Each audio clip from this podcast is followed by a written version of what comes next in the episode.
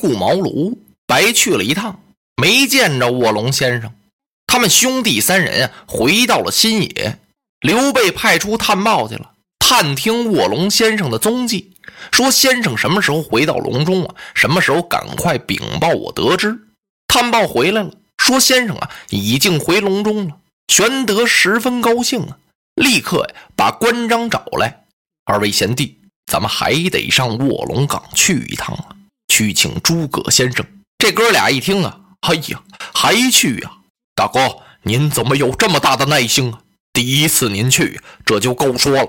我说呀，开始您都多余亲自登门，就有小弟我呀，就把这位诸葛先生请来了，何必还惊动您呢？再说您去了一趟，这已经给他好大个面子了。第二次您还去，呃，别去了。张飞是竭力反对。再说哥哥，您不看看呀，现在是什么时候啊？啊，这外边多冷啊！现在是时值隆冬，天寒地冻啊。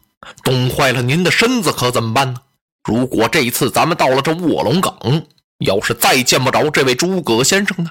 关羽一听，大哥，我想过呀，我可没跟您说，这位诸葛先生自比管乐，我觉得他这口气太大了。那管仲、乐毅、姜子牙、张良、张子房这些人都功盖宇宙啊，那才学太大了，一般人怎么比得了啊？这诸葛先生。是不是有点自吹自擂呀？所以咱们去请啊，他不好意思见咱们，就躲避起来了。也就是说呢，这人没有什么真才实学。玄德摇摇头：“二位贤弟，你们说的都不对。我想这位诸葛先生是非同等闲呢。那么他既然在隆中那儿抱膝委坐，自比管乐，就说明这个人呀很有抱负。他也想匡扶宇宙，大概是未遇明主啊。”良鸟择木而栖，贤臣择主而事嘛。他也得挑一挑，选一选。遇不到那识人之人，他怎么能够出山呢？为此，我等兄弟应该毕恭毕敬，到隆中去请。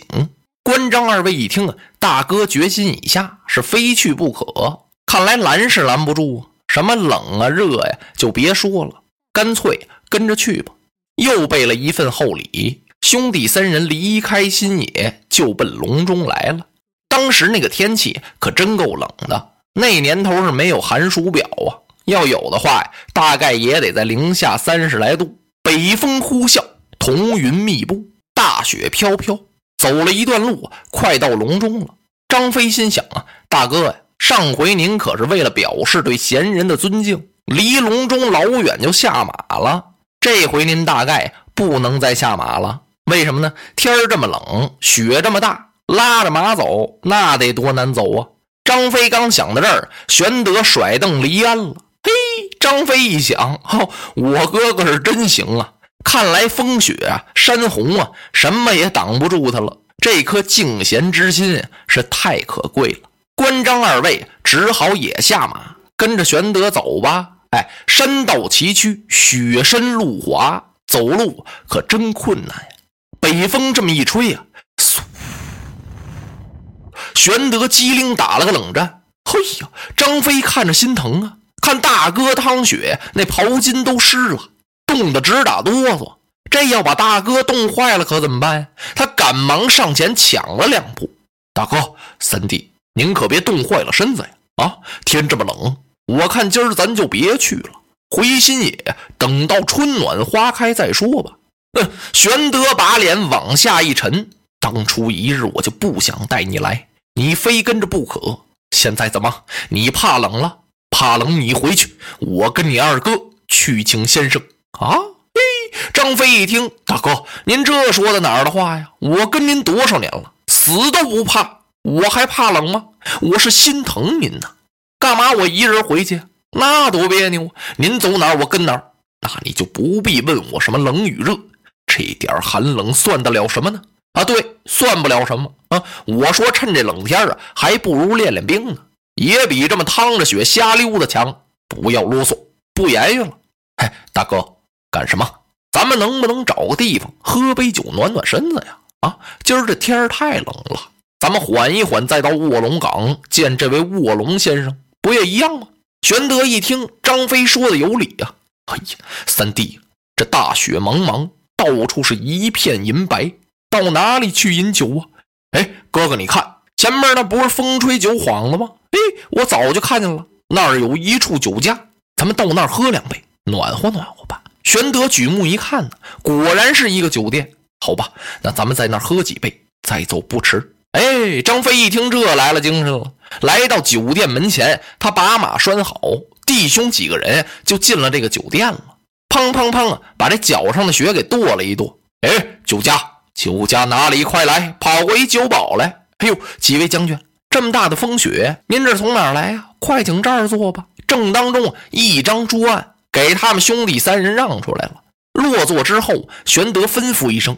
啊，取一小坛瓮头春来，那是当时后汉的名酒啊。张飞一听，一小坛，哎，酒家，来来来，一大坛。哎，三弟不能饮酒过量，酒要少吃，事要多知。此地不是我们的新野县呢，哥哥您放心吧，耽误不了事儿。哎，您让我多喝几杯，回头一走路，嚯，出一身汗。哎，到那儿啊，哎，见着诸葛先生，一点酒味都没有了，绝不能讨厌。啊，一大坛，快快快，烫热点啊！哎，哎，对了，来来来，大哥请，二哥请，兄弟三人在这儿喝上酒了。刚喝了两杯，忽听后边有人吟诗。哎呦，这诗啊，太动人了啊！玄德赶忙把酒杯就放下了。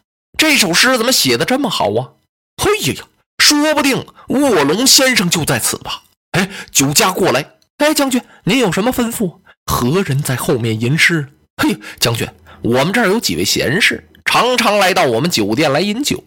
什么黄先生啊，崔先生啊，诸葛先生啊，嘿，我也辨认不出来啊。今天诸葛先生可在此处？玄德说着就站起来了，想闲事，想的他都有点神魂颠倒了。酒家一听，嘿，将军，那可说不定。嘿呀呀，二位贤弟，你们听见了没有？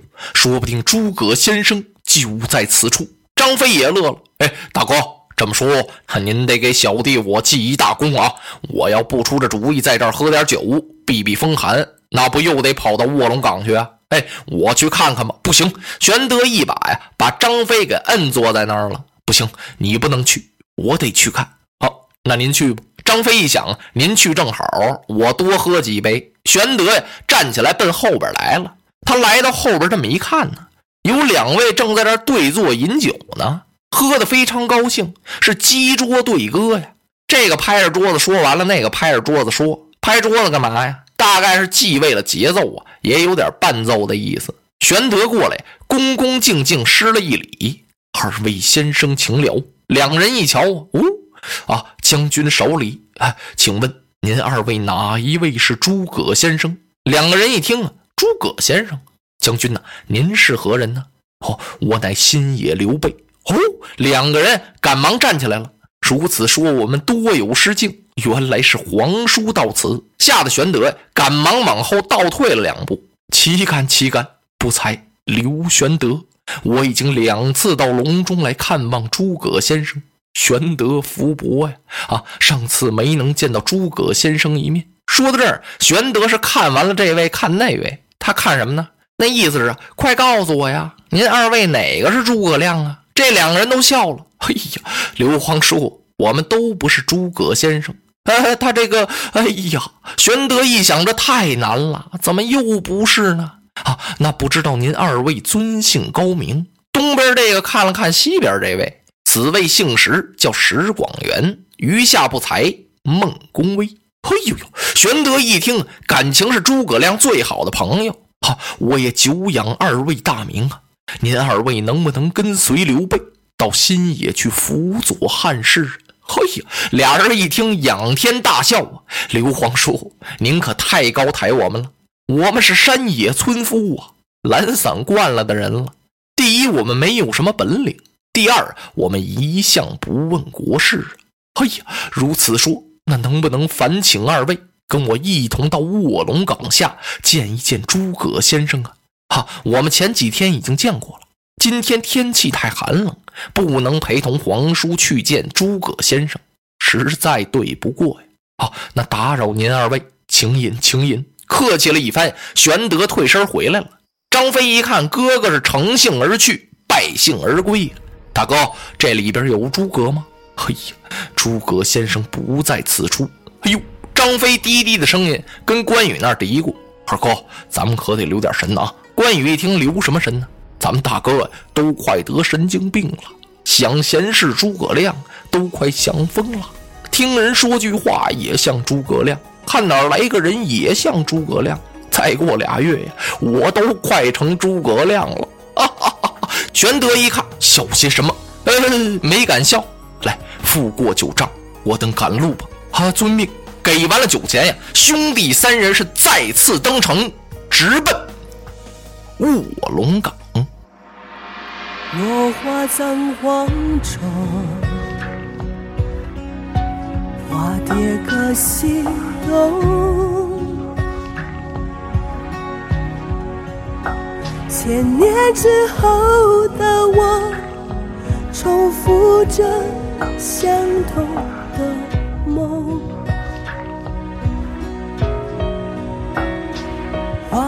中。